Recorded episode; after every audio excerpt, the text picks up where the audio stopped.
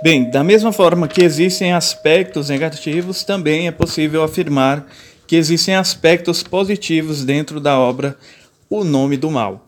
Um dos aspectos positivos é que o leitor certamente pode se aventurar com a leitura.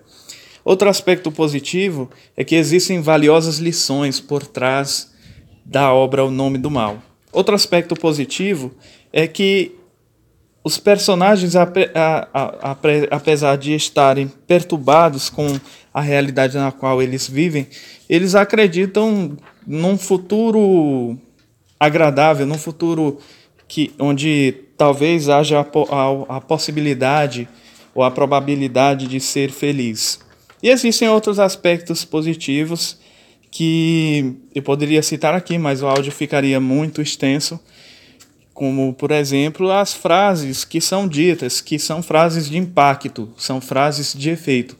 Mas o objetivo dessas frases não é simplesmente causar impacto, é fazer com que o leitor entenda melhor como a vida funciona. Isso se torna um aspecto positivo, isso se o leitor compreender de fato o que significa aquela frase.